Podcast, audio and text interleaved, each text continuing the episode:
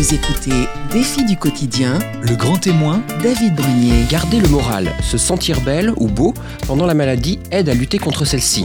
C'est le constat que Marie-Laure Alloui a fait au cours de sa pratique d'infirmière, notamment en oncologie. Prendre soin de sa peau, de son image, aider les patients à mieux vivre la maladie, notamment le cancer et les effets secondaires des traitements. Des conseils que Marie-Laure a regroupés dans son livre Prendre soin de son corps pendant un cancer, publié chez Jouvence. Découvrons ensemble le parcours et les astuces de Marie-Laure Alloui, qui est notre grand témoin dans les défis du quotidien sur Vivre FM. Vous écoutez défi du quotidien, le grand témoin, David Brunier.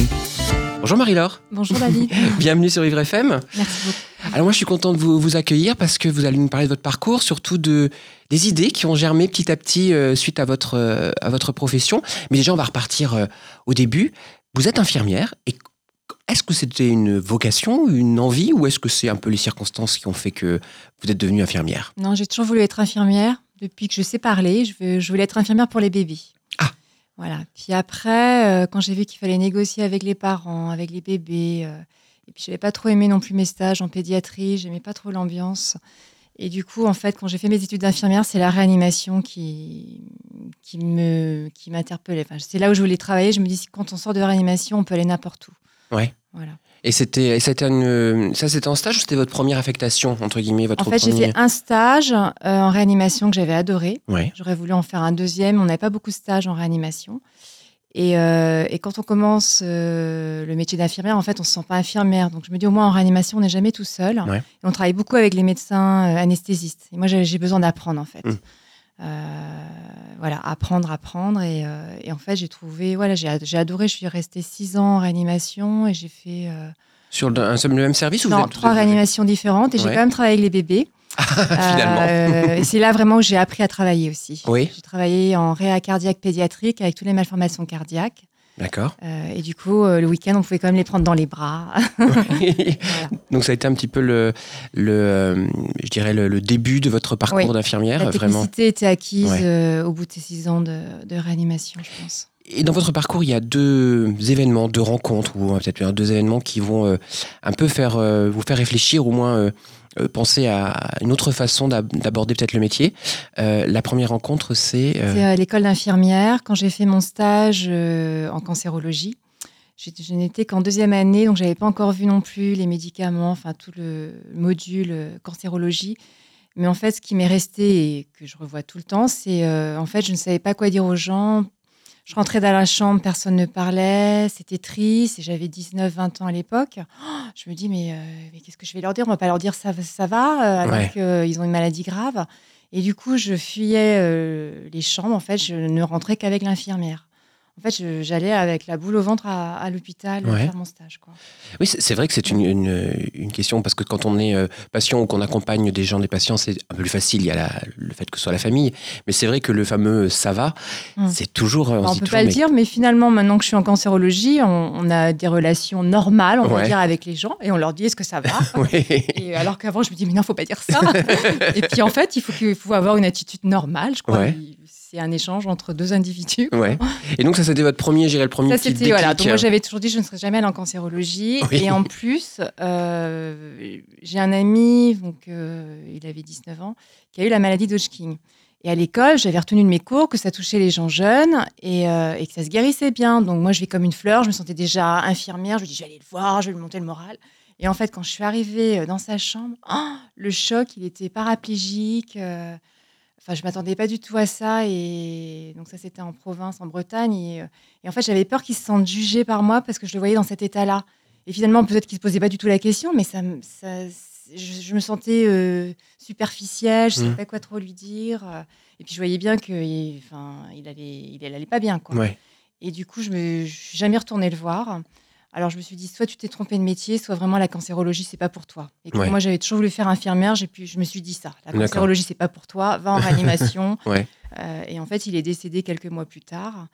Et en- c'est vrai que quand j'étais en réanimation, moi, j'ad- j'admirais les infirmières qui étaient en cancérologie parce que moi, je me, j'aurais pas pu. Enfin, Ouais.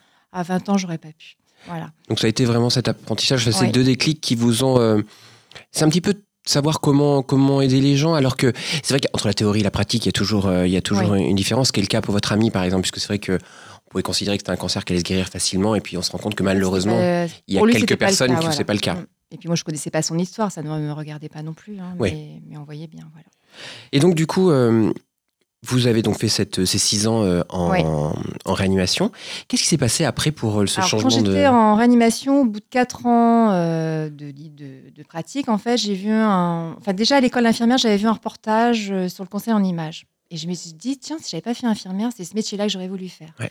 Et au bout de 4 ans de, de diplôme d'État, euh, c'est une période où on a beaucoup parlé au- dans les médias. Et du coup, j'ai à deux reprises, j'ai vu la même conseillère en images, qui était une, une des, des- des premières. Et du coup, j'ai appelé les renseignements, je l'ai contactée et je lui ai demandé si elle pouvait me former. Donc, j'ai l'hôpital a accepté de, de me former. Ouais. Euh, si je rajoutais, euh, pour avoir la formation, l'esthétique de la personne décédée. Donc, je suis allée à Necker leur faire un travail sur comment présenter un patient qui venait de décéder. Ah oui. Euh, voilà. Puis à l'époque, on me dit Mais tu t'im- t'imagines, tu vas travailler en- à la morgue et tout. J'avais 26 ans à l'époque, il était hors de question que je travaille à la morgue. Parce que moi, je voulais travailler avec les gens. euh, avec les gens Vivants. vivants, quoi, Ouais. voilà. Et puis, de toute façon, pour travailler à la morgue, c'est une autre formation, c'est un Ouais. autopracteur, quoi. Donc, j'ai dit, d'accord, je vais aller. En plus, j'ai rencontré une équipe formidable euh, à la morgue de Necker à l'époque. Et euh, en fait, tout, tout fait avancer, tout fait évoluer, on voit d'autres choses. Et après, j'ai postulé, parce que moi j'étais en réanimation, je ne pouvais pas mettre ça en place avec les bébés.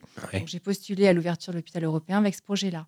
Alors, c'est Georges Pompi- c'est euh, l'hôpital Pompidou, ça Voilà, c'est ça.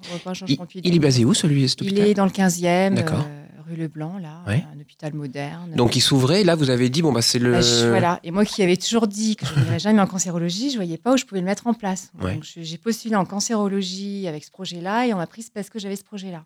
D'accord. Par contre, on parlait pas du tout des soins de support. Donc, euh, euh, donc déjà, au départ, il a fallu que je connaisse les médicaments parce que c'est vrai que quand j'étais à l'école infirmière, tous ces médicaments-là, c'est- ça- c'était des drôles de noms. J'avais n'arrivais pas à les retenir.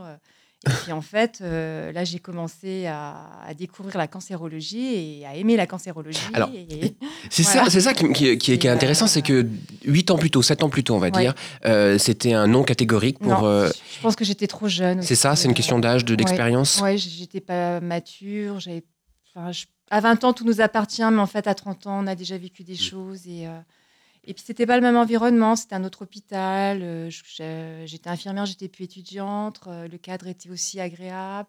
L'équipe était sympathique. euh, Il y a plein de facteurs qui Ouais. rentrent en jeu, quoi. Et les patients, en fait, c'était pas du tout les, c'était pas du tout la même ambiance. Ils, ils jouaient- enfin, on rigolait s'il fallait rigoler, ils parlaient. Ouais. alors que j'avais pas ce souvenir-là quand j'étais à l'école d'infirmière. Ouais. Voilà. Donc là, ça a été un, un peu nouveau, mais vous avez quand même ces. Vous avez observé dans un premier temps, c'est Oui, ça voilà, Essayer de comprendre comment, voilà, comment ça déjà, se passait qu'est-ce- quels étaient les effets secondaires. Ouais. euh, pour qu'un patient ait confiance en vous, il faut que vous maîtrisiez bien la théorie. Quoi. Ouais. Et après, euh, moi, j'ai toujours besoin d'apporter, de parler, d'apporter des solutions. Et souvent, les psychologues disent il faut écouter, reformuler, mais ça, c'est pas moi. Ça, je Ouais. reformuler, ça n'avance pas pour moi. Donc, j'avais besoin de leur, euh, de leur apporter quelque chose. Si j'avais aimé la musique, j'aurais fait quelque chose avec la musique. Là, c'était bah, l'image corporelle, comme j'avais eu cette formation. Donc, j'ai eu la chance d'avoir un cadre sup euh, qui m'a laissé tous les, tous les mardis pour faire euh, euh, mon activité. Ça a Ouais. duré dix ans comme ça. Ah oui, Voilà, j'y croyais plus, hein, pour tout vous dire. Ah, j'imagine, mais, euh, oui. En fait, comme je dis toujours, je ne sais jamais où je vais, mais j'y vais. c'est voilà. une belle devise dans tous les cas. Et, euh, et j'aime ce que je fais, du coup, euh, bah, un jour ou l'autre, il y a une bonne étoile, et puis il y a d'autres portes qui s'ouvrent, et puis voilà. Alors, c'est quand même incroyable de dire que pendant 10 ans, donc Ouais. une fois par semaine, vous, par vous semaine, faisiez ouais. ça. Donc, qu'est-ce que vous faisiez concrètement? Alors, au départ, j'avais choisi de m'occuper que des femmes, parce que je pensais que c'était elles qui souffraient le plus. Euh, bah, D'ailleurs, la première fois, il y avait qu'une. Le premier mardi, en plus, c'est le jour de mes 30 ans, je me souviens.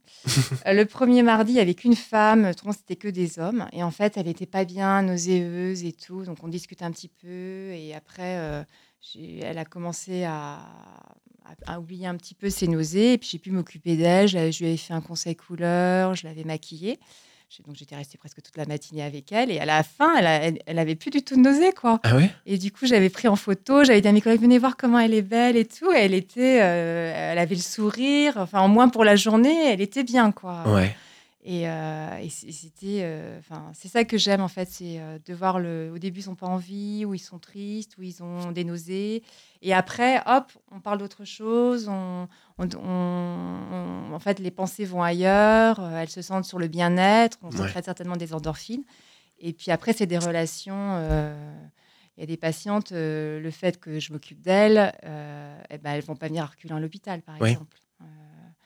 Oui, parce que c'est euh, là, on, on précise donc au service de, de cancérologie, euh, il y a le traitement en lui-même, donc Oui. qui est là pour soigner le, le cancer, mais il y a tous les effets secondaires qui parfois sont euh, c'est ce qui est peut-être le plus difficile parfois pour certains à vivre parce que c'est une détérioration physique, ça peut être en effet une peau qui ne réagit pas de la même façon qu'elle devait réagir.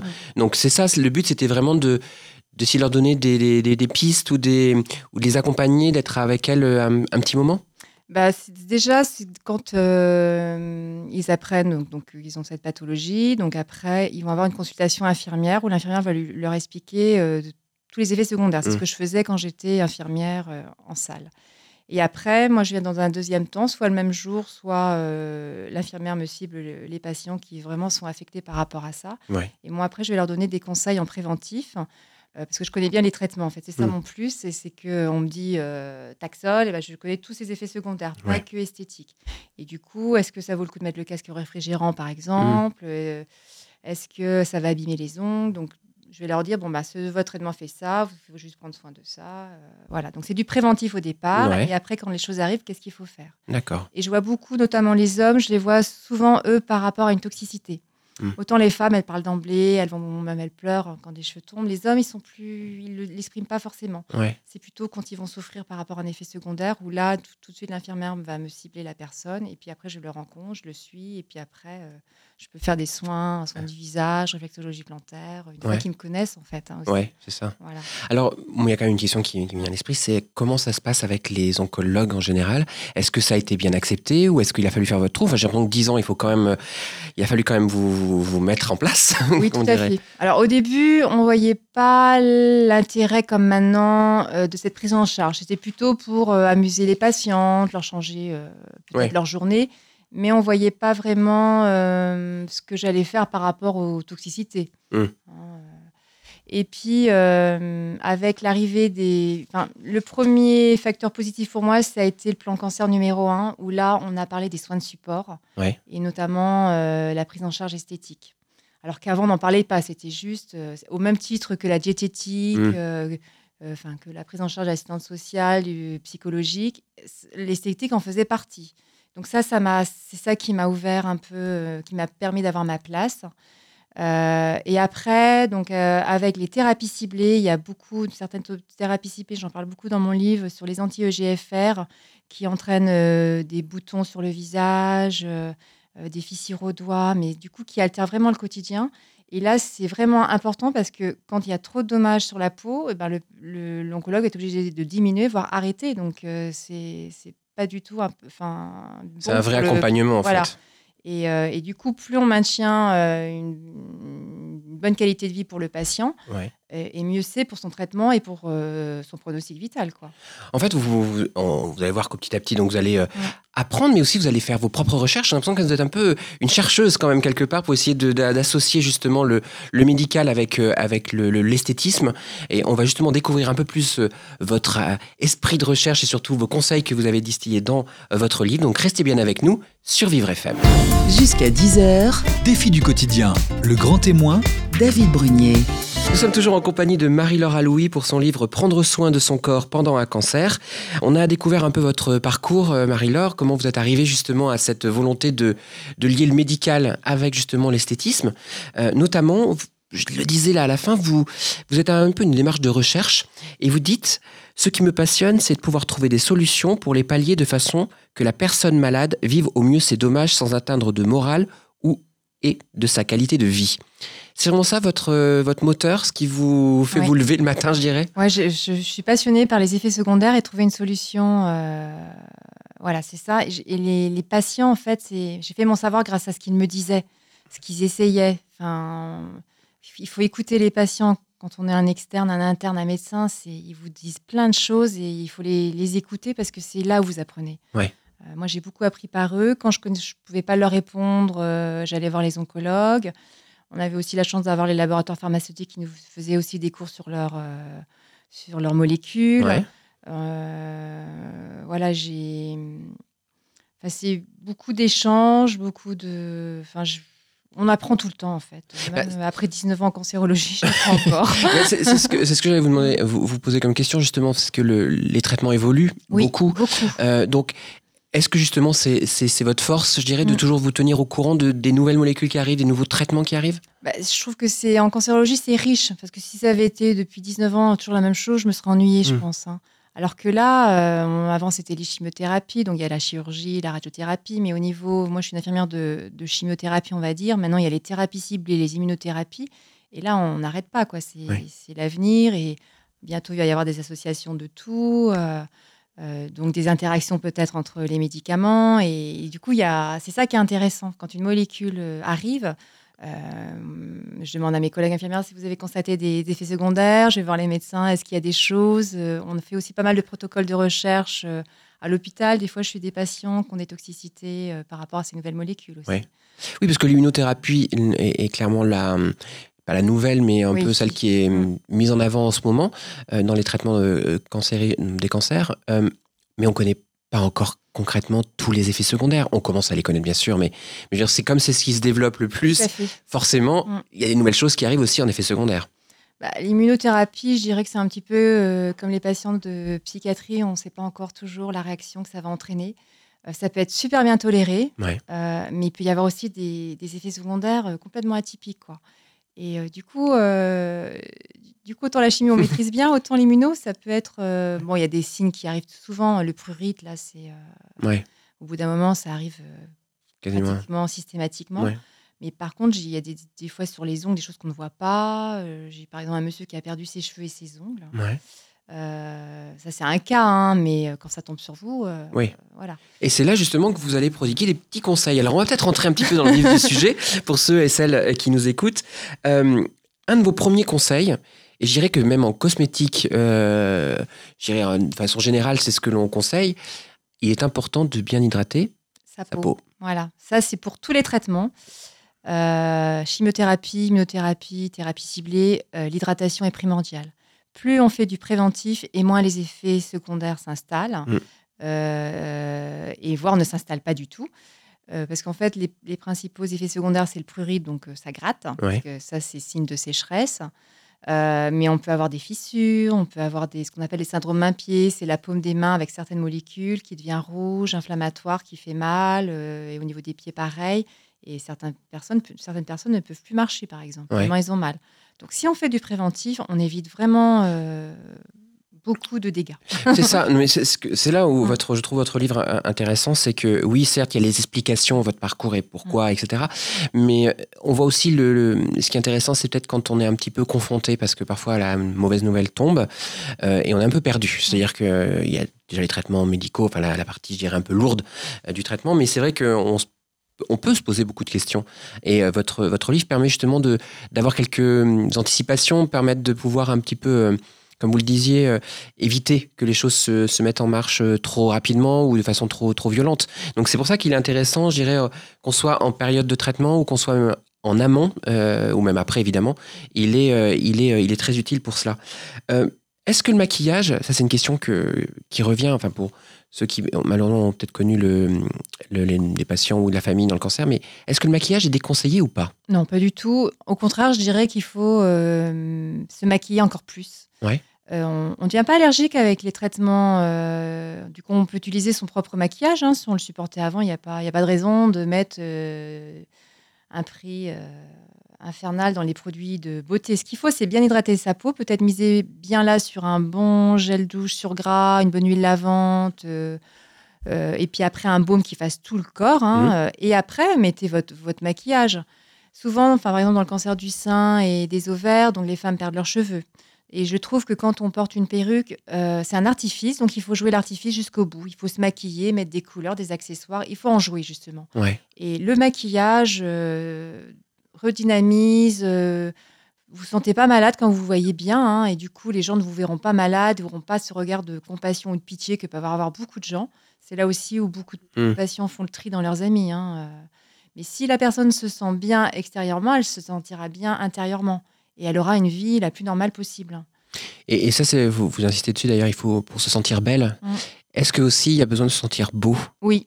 Bah, les hommes, c'est pareil. Vous Ouais. avez des hommes qui continuent de travailler, vous avez des hommes jeunes, vous avez des, des, des papis qui veulent pas choquer euh, leurs petits-enfants ou qui sont aussi avec des femmes plus jeunes. Euh, En fait, c'est tous les âges. La, la beauté, enfin, le, être bien dans, dans faire preuve de coquetterie, euh, c'est d'autant plus important quand on est malade. Ouais. Euh, si les gens vous disent, oh, ben, t'as pas l'air malade, euh, bah, du coup, vous ne sentez pas malade. Ouais. Oui, c'est- Les gens ne vont pas poser de questions. euh, Oui, c'est ça. Que euh, Est-ce que c'est aussi, déplacées. est-ce que c'est ça aussi peut-être le, le- la recherche qu'on peut que certains peuvent avoir, c'est ne pas forcément attirer le regard Oui. euh, quand on alors quand on connaît les gens qu'on connaît évidemment ils le savent donc euh, mais du moins quand on l'a pas dit ou qu'on est au travail ou que on est dans la rue on n'a peut-être pas forcément envie d'attirer le regard. C'est aussi ça le, but derrière? C'est aussi pour pas changer la relation avec les autres. Euh, on va vous regarder de travers, on va vous analyser. c'est bizarre, elle est bien. Ouais. Euh, Il y, a des- il y a eu aussi des, des hommes et des femmes qui travaillent et qui veulent pas le dire. euh, dans certains, avec certains euh, patrons, ça se passe bien, mais avec Ouais. d'autres, ça se passe pas bien. hein. Ouais. On peut vous faire du harcèlement pour vous faire partir. Euh, et du coup, le fait que ça ne se voit pas, vous n'allez pas avoir, vous n'allez pas être viré de votre poste, quoi. Ou vous allez pouvoir travailler. Alors après, il y a la fatigue qu'il va falloir euh, gérer. Gérer aussi. bien sûr ouais. Mais euh, c'est vrai que les gens qui travaillent, je trouve qu'ils ont une vie quand même euh, assez normale, on va dire. Ils sont dans, dans l'action. Ouais. Mm. Oui, c'est ça, c'est important d'avoir des projets. On le dit souvent, c'est la partie psychologique Mm. des, euh, de, la, de la maladie, mais c'est vrai des projets court, moyen, long terme, là, vous le dites, Ouais. sont, sont importants. Une autre, une autre, un autre sujet sur lequel vous venez, c'est la cicatrisation. Parce que c'est vrai que parfois, c'est, euh, ça peut être le, point d'interrogation, c'est-à-dire ah, la cicatrice, c'est ce qui me, c'est ce qui montre que bah, j'ai eu ça ou j'ai eu ci. Et vous dites non, on- il faut arriver à prendre soin de sa cicatrice. Bah, les cicatrices, euh, voilà, c'est la première année qu'il faut en prendre soin. Il faut les, les crémer euh, et après, il va falloir les, les décoller, on va dire. Les, c'est souvent les kinés qui, qui montrent aux, aux gens comment s'en occuper des cicatrices. Et, euh, et après aussi, on peut les cacher aussi. hein. Il, y a, il y a le maquillage, il y a les accessoires. euh. C'est vrai que le, le cancer, c'est souvent un- une pathologie anti-féminisme. où, euh, et justement, le fait de, de- de dire bah non, ça passera pas par moi, je suis encore plus coquette, bah ça, c'est, pour moi, c'est la victoire. Ouais. voilà, ouais, c'est une victoire sur la maladie. Bah non, elle m'a pas atteinte, je suis encore plus belle qu'avant. euh, euh, en fait, ce qu'il faut pas, euh, je pense, c'est essayer d'être comme avant. Il faut plutôt euh, changer de style complètement et même oser. Il y, a, il y a des femmes qui se révèlent pendant la maladie, hein, euh, qui auraient jamais osé mettre des chapeaux rigolos, par exemple, Ouais. ou, des, ou mettre des couleurs. euh. et en fait, des fois, c'est c'est un point positif pour s'écouter, s'affirmer, euh, euh, et changer de vie peut-être aussi. Ouais. Ça, c'est souvent associé, on, Ouais. en parle. euh, aller à l'essentiel, euh, euh, profiter plus des choses et être moins dans la course permanente, Ouais. assurée partout. D'ailleurs, vous dites que s'il naît un handicap, évidemment, de cette maladie ou peu importe, il faut en, en faire un atout. C'est Ouais. possible, ça? Je pense, oui. Comment dire? J'ai plein d'exemples. hein, euh, là, j'ai une dame. euh, elle, a, elle voulait, elle- en plus, elle travaille sur une chaîne. Enfin, c'est- elle voulait, elle veut pas arrêter de travailler. Donc, elle est venue me voir vraiment avant de une semaine avant de commencer son traitement. Elle avait déjà mis sa perruque. Donc, la rencontre et tout. alors, elle voulait tous les conseils que- et je la suis régulièrement. Et puis, elle, euh, et, euh, et après, je la vois le jour de sa chimio, elle n'avait pas mis sa perruque. Et du coup, je la reconnaissais pas. Je la trouvais même plus belle avec sa perruque. Je lui ai dit d'ailleurs. Ouais. Je Elle me dit, bah oui, justement, à mon travail, j'arrête pas d'avoir des compliments. mais c'est même euh, vexant pour moi. et elle est, elle est super punchy. Elle va, elle, comme elle avait pas mal de douleurs avec le taxotère, elle va courir. Le lendemain de chimio, elle est... euh, elle dépasse même son mari euh, à Ah courir. oui. Elle m'a dit, ah oui, mais c'est... Je pense que le mental, c'est, ça fait beaucoup de choses. hein. Ouais. Et... Parce, que là, qu'on précise quand même, parce que là, vous avez quand même une pratique qui est beaucoup plus intense, dans le sens où euh, pendant 10 ans, vous l'avez fait une fois par jour, Oui. une fois par semaine, pardon. Mais là, maintenant, c'est plus le cas. Non, là, je fais à plein temps. Je me déplace, donc je vois beaucoup de patients en hôpital de jour, mais je me déplace aussi dans les services, donc oncologie médicale, oncologie thoracique, gynécologie. Donc, c'est des gens soit qui sont en cours de diagnostic, soit qui sont en cours de traitement, soit qui sont en fin de traitement. Mhm. Donc, des fois, je boucle la bouche, je les rencontre au début, puis je les vois à la fin. Donc, euh, ouais, des fois, ils me repassent me voir aussi, mais euh, Est-ce que c'est- des relations humaines hein, Mais justement, est-ce que c'est ça Est-ce que c'est ça qui, pour vous, est votre. On parlait du moteur de- d'avoir des gens justement qui se sentent mieux, mais aussi c'est peut-être euh, la petite victoire euh, d'avoir quelqu'un qui, bah, qui en sort grandi finalement. Euh, D'ailleurs, mes filles me disent, mais on a l'impression que tu vas jouer, tu vas t'amuser quand tu vas travailler. Je dis, bah oui, j'adore ce que je fais. Je rencontre plein de gens formidables. et et c'est des relations vraies. Les gens sont malades, ils peuvent pas tricher. Ouais. là. Euh, faire du conseil en image avec des gens sains, ça, je pense pas que ça m'aurait plu. Bah, c'est un, autre différent, c'est pas du tout le même. Je suis Le... infirmière avant tout. Oui, c'est ça. euh, voilà, c'est ça. non, mais Mm. c'est c'est important. Mais comme vous le disiez, c'est vrai qu'il y a la partie euh, esthétique, il y a la partie, euh, alors les conseils au niveau de la peau, au niveau de l'habillement aussi, au niveau des couleurs, c'est important. Mais il y a le mental. Le mental, c'est aussi primordial pour. euh, Ça va aider dans, dans le mental, justement. Exactement, ça va être l'ensemble qui va euh, qui va être une un cercle vertueux euh, pour justement euh, lutter encore plus activement contre la maladie. Donc restez bien avec nous parce qu'on va aborder ce ce passage avec vous sur Vivre FM. Jusqu'à 10h, Défi du quotidien, le grand témoin, David Brunier. Nous sommes toujours en compagnie de Marie-Laure Alouis pour son livre Prendre soin de son corps pendant un cancer. Donc euh, des conseils pratiques pour valoriser son image, prévenir et apaiser les maux physiques. Alors on a vu euh, concrètement euh, quelques astuces, on en retrouve plein d'autres hein, et surtout des conseils dans votre, dans votre livre. La partie, je dirais, esthétique. Mais cette partie esthétisme, en fait, va aider aussi la partie mentale, parce que le mental est, est primordial, notamment pour les gens qui, sont, qui doivent lutter contre, contre un cancer. Le mental est super important. Euh, on ne peut pas quantifier le mental, mais euh, à force de travailler en cancérologie, euh, nous les infirmières, on le voit très bien. hein. Par exemple, j'avais rencontré un patient, il a vu cinq cancers. Et en fait, tous les jours, il marchait 10 km. Il était comme vous et moi. Ouais. Il avait un mental d'acier. D'autres patients pour qui on dirait qu'ils ont plus longtemps à vivre, s'ils ont un, un objectif. D'ailleurs, j'en parle dans mon livre, une dame euh, qui, euh, qui pensait ne plus être vivante pour la naissance de, de son premier petit enfant. Et ben, non seulement elle a vu le premier, mais elle a vu le deuxième aussi. Hmm. Euh, enfin, le mental, euh, qui n'est pas quantifiable, je pense que ça fait au moins 50%, je dirais. Ouais. Des fois, vous avez des oncologues qui vont dire à la femme du patient ou au mari du patient, il n'en a plus que pour trois mois ou six mois. Et puis finalement, ça dure plus longtemps. quoi. Ouais. Euh, Oui, ça dépend vraiment, le, le mental Voilà. peut jouer. après, ça peut être quelqu'un qui a un bon pronostic, mais qui part défaitiste aussi. Oui. Et du coup, le, le mental va être dans le mauvais sens. L'inverse, Voilà. exactement. Donc, euh, et nous, on prescrit pas, ce que je dis souvent aux patients, nous, on prescrit pas du moral. Donc, euh, nous, on vous dit tout ce qu'il faut faire. Mais à côté de ça, il faut que vous partiez en week-end. euh, Oui. Vous prenez toutes vos ordonnances, mais vous partez en week-end. euh, Vous faites tout ce que vous avez envie de faire. Et justement, c'est peut-être une période aussi pour faire ce que vous n'avez jamais eu le temps de faire. Euh, voilà. Et écoutez la fatigue dans le bon sens. Vous êtes fatigué, vous reposez, puis après, c'est reparti. Ouais. Voilà. Il faut toujours positiver euh, les choses. Mais c'est vrai qu'avoir une, une belle image de soi euh, est primordial pour avoir justement cette volonté de vouloir Il faut s'amuser à s'occuper de soi Ouais. et pas subir, en fait. Ouais. Euh, faut pas subir de perdre ses cheveux, par exemple. Il faut décider d'être élégante, encore Ouais. plus. Et moi, il y a un autre, il y a un sujet, vous en parlez aussi dans votre livre, c'est la sexualité. Oui. Est-ce que c'est une, une question qu'il faut oser poser? C'est une question que qu'il faut aborder? Comment- Moi, je trouve que c'est encore tabou. Enfin, je le vois hein, avec les, les jeunes femmes, là, dans- notamment dans le cancer du sein et des ovaires. euh, je trouve que les médecins déjà ne parlent pas assez de la sécheresse vaginale. Or, Ouais. elles en souffrent toutes. hein. Euh, la semaine dernière, j'ai vu une dame, je dis ça, va? Elle me dit ah non, pas du tout. Alors, moi, j'ai cru qu'elle rechutait. Ouais. Et en fait, non, euh, ça la démangeait au niveau vaginal. Et pour elle, c'était. Elle me dit Ah, j'ai l'impression que ça me gratte partout. C'est pour ça que j'ai demandé à vous voir. Je me dis ça va me faire du bien. Et je lui dis mais ça, on peut vite. euh, on va vous Régler donner un antifongique et euh, ça va en, en deux jours, c'est réglé quoi. Et au même, en fait, j'avais travaillé avec une, un médecin euh, qui venait d'Afrique pendant un an. Ouais. Et je trouvais super comment elle procédait. Elle disait la chimio dessèche tout. Ouais. Et du coup, quand on parle aux, aux hommes et aux femmes de la sécheresse buccale, et ben on leur dit au même titre que la sécheresse buccale, vous avez aussi une sécheresse vaginale pour les femmes, et euh, ça peut être aussi au niveau des bourses pour les hommes. Ouais. hein, euh. Et des fois, ils n'en parlent pas à l'interne. C'est par exemple à moi qu'ils vont montrer, notamment les hommes.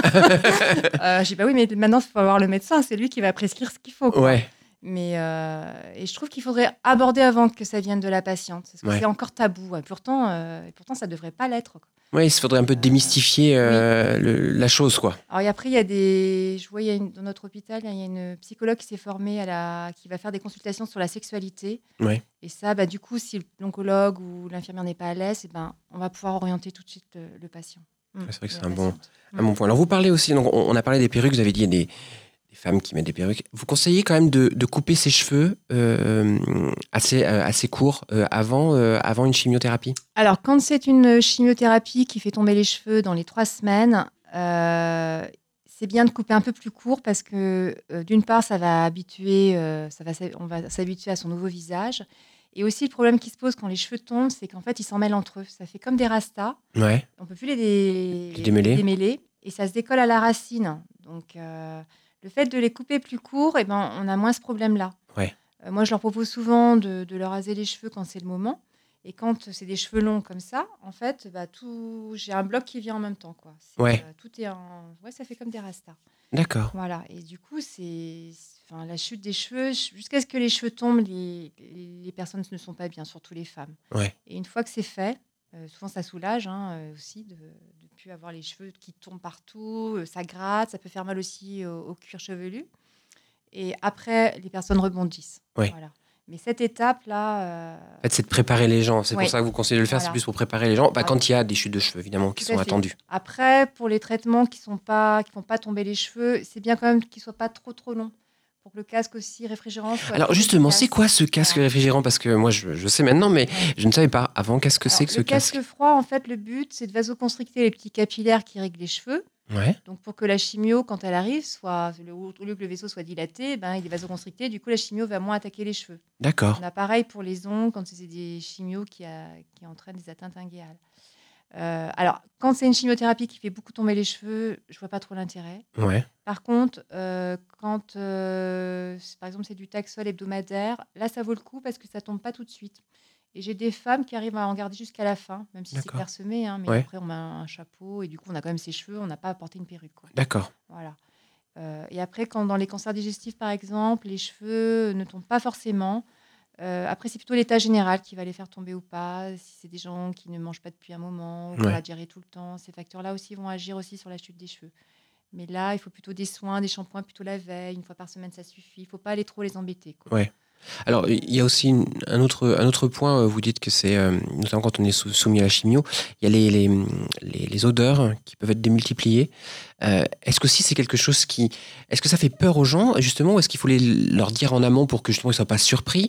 Qu- Qu'est-ce qui se passe? Enfin, qu'est-ce, qui, qu'est-ce qui est le mieux, je dirais, pour euh, votre expérience en tous les cas? Alors, par rapport au parfum, notamment, j'aborde souvent le sujet parce que c'est un peu comme les femmes enceintes. Moi, ça m'est, ça m'est arrivé. Le Oui, parfum que je ma mère aussi. euh, je ne peux plus le mettre. Et ben, en fait, la chimio, c'est ça.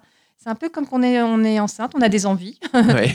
et on est sensible aux odeurs, mais pas forcément dans le bon sens. Ouais. Euh, donc, euh, et puis, il y a des, des molécules avec lesquelles euh, les odeurs sont encore plus décuplées, je trouve. Ouais. la cisplatine, notamment. même les urines sont fortes. Des fois, on peut avoir l'impression d'avoir l'odeur sur soi. Donc, le parfum, euh, si vous voulez vraiment vous voulez en mettre, vous changez de parfum pour que ce soit juste pour la période du, du traitement. ouais. Et ne mettez pas sur la peau, mettez-le sur les vêtements. vêtements. Voilà. Et puis des choses pas trop capiteux, quoi. Ouais. Des, des odeurs légères. Ouais. Voilà, encore un bon conseil euh, à, à- à prendre. Non, mais à prendre parce que c'est important de, d'avoir des, des informations, des, des, as- astuces, mais vraiment des conseils pour euh, essayer de mieux le vivre parce qu'on sait que c'est une période qui est difficile, quoi qu'il arrive, de, de, de- de subir un traitement contre, contre le cancer. Donc c'est vrai que c'est quand même euh, intéressant d'avoir ces points-là. Recourir aux, acc- aux- aux accessoires et à- aux perruques, c'est quelque chose aussi que vous, vous conseillez pour se sentir, euh, se sentir mieux. Oui. Alors les perruques, on en a parlé, mais les accessoires, qu'est-ce que vous entendez par là? Alors les accessoires, alors quand on ose le style, moi je trouve que c'est bien les accessoires, notamment les patientes jeunes. Je trouve que c'est presque mieux qu'une perruque. Après, c'est le travail, je comprends qu'on mette la perruque, mais en fait, il faut se lâcher, quoi. Il faut jouer le look de la tête aux pieds. C'est pour ça qu'il faut s'amuser. Ouais. Moi, souvent, il y a certaines patientes, j'ai hâte de voir comment elles vont être. Euh, il y en a qui créent aussi leurs bijoux, qui vont mettre. euh, J'avais par exemple dit à une, à une dame qui était plutôt, bah, une dame d'une soixantaine d'années, qui était plutôt classique, et je lui, je lui avais dit justement de, de changer de, de look peut-être. Et en fait, Ouais. c'était la période de l'été, c'était l'année dernière. Et en, elle avait mis, elle n'a pas mis de perruque, elle avait mis un turban avec une petite frange devant. Et elle a adopté le, le style un peu 68 art, Ouais. avec des pantalons à fleurs et tout. Et elle venait faire sa chimio en moto avec son mari. et je- enfin, moi, j'ai trouvé- je, je trouvais qu'elle avait rajeuni. Je lui dis, mais votre fille euh, et vous, on va vous prendre pour deux sœurs. Quoi. Ouais. Et finalement, elle a bien vécu euh, son traitement. C'est passé euh, plutôt rapidement. Euh, et euh, dans, un bon état d'esprit, alors qu'au départ, elle était super, super stressée. quoi. Ouais. Ouais. Donc comme quoi, euh, encore une fois, euh, ce fameux moral et Ah ce oui, mental et le pouvoir du mental est, est assez incroyable. D'ailleurs, je vais, je vais le- lire un petit passage de votre livre parce que vous parlez de, de Jane, Jane Birkin. Vous dites en, en mars 2017, j'ai découvert un article sur Jane Birkin, alors traitée par une leucémie, qui disait que son médicament consolateur avait été d'aller voir trois films par jour au cinéma, de passer ses soirées au théâtre et qu'elle croyait fermement que les belles choses pouvaient aider à vivre. Ça a été quelque chose pour vous d'assez euh, révélateur d'avoir euh, comme ça un, un témoignage? En fait, j'en, suis convaincue. euh, en fait, depuis que je suis en cancéro, les, les patients me disent il faut profiter, il faut profiter. Mais je me dis mais qu'est-ce que je peux faire? Ouais. Enfin, Moi, je suis pas du style à, à prendre la vie par les deux bouts. hein. Je suis quand même assez raisonnable. mais je me dis mais euh, qu'est-ce qu'il faut que je fasse pour profiter de la vie? Et En fait, j'ai réalisé qu'il fallait apprécier ce qu'on avait. Euh, même euh, là où aujourd'hui il fait beau, bah, regarder le ciel, Ouais. enfin des, des choses vraiment anodines, mais prendre conscience des choses. Voilà, prendre un thé avec une copine, bah, c'est ça le bonheur. Ouais. C'est des petits moments, c'est pas d'avoir la plus belle maison, le plus gros truc, c'est d'être conscient des choses. Ouais. Voilà. D'être dans l'instant présent. euh, et pour moi, c'était euh, quand j'ai lu cet article, je me dis, bah, elle a tout compris. hein. Ouais. Hier, j'ai rencontré un jeune homme qui a 25 ans, là, qui a un cancer du côlon, et euh, lui, il a compris déjà ça. Ah ouais, lui, je- j'en ai même pensé encore ce matin. Je lui dis, mais quelle belle personne. quoi. Ouais. C'est un ange, quoi. Ouais. Il a déjà compris ça à 25 ans. Voilà. non, c'est profiter du, du Ouais. moment présent et, et surtout de, de satisfaire de ce qu'on a et d'en profiter pleinement Voilà. en fait. Voilà, C'est, et euh, de, voilà, de positiver les choses, de- d'apprécier les choses tout simplement. hein. Euh, C'est vrai que quand on apprend qu'on a un cancer, on a un peu l'épée Damoclès euh, Mhm. sur la tête. Et notamment, même si vous êtes en remission, dès que vous avez des examens, vous avez toujours l'épée Damoclès. Et voilà, donc c'est savoir apprécier. ouais. Euh, et des fois, on ne meurt pas du cancer, ça peut être le conjoint qui meurt d'autre chose. Oui. C'est ça qui est un peu. euh, euh, on vous apprend que vous avez un cancer, vous avez l'épée Damoclès, mais finalement, c'est pas vous qui allez mourir. Quoi. Oui, c'est ça. C'est que euh, c'est pas forcément. Il y a plein d'autres choses dans la vie et, voilà. et du coup, faut pouvoir, faut pouvoir en profiter Euh, le moment. voilà, chaque jour est important. Et alors, justement, aujourd'hui, vous, qu'est-ce qui. C'est quoi votre, euh, votre envie de. votre progression, ou du moins pas forcément progression, mais qu'est-ce que vous aimez mettre en place peut-être? Ou est-ce que vous avez des projets en tête? Alors, comme je vous disais tout à l'heure, je ne sais jamais où je vais, mais, j'y vais. J'adore ce que je fais. Après, euh, bah, je suis ouverte à plein de propositions. Je ne sais, pas quoi, mais euh, j'ai écrit ce livre, non pas parce que j'aime écrire, mais plutôt pour partager mes idées et donner plus de conseils, parce que je ne vois pas tous les patients du monde. Donc, Ouais. tout ce que j'ai appris pour plus le, bah, le, le donner. quoi. Après, là, je vois que je- ça fait 19 ans que je suis en cancérologie. Je ne sais pas si j'y resterai encore autant de temps, mais je ne sais pas. Ouais, Pour l'instant, j'aime ce que je fais. c'est déjà beaucoup. je me dis, je fais confiance à ma bonne étoile. et, et on verra ce que ça. Voilà, on verra. En tous les cas, moi, je vous conseille vraiment de, de lire le livre de Marie-Laure, euh, Prendre soin de son corps pendant un cancer. Euh, encore une fois, ce sont des astuces, des conseils pour euh, essayer de mieux vivre justement euh, son, ses traitements et surtout peut-être nous donner encore plus de, de punch, d'optimisme pour pouvoir justement vaincre la maladie. Merci beaucoup, Marie-Laure. D'être venue nous voir, c'était un plaisir. et puis, bah, écoutez, on vous souhaite plein de bonnes choses et de bonnes continuations avec toute l'aide que vous apportez aux différents patients. Merci beaucoup. Allez, restez avec nous sur Vivre FM.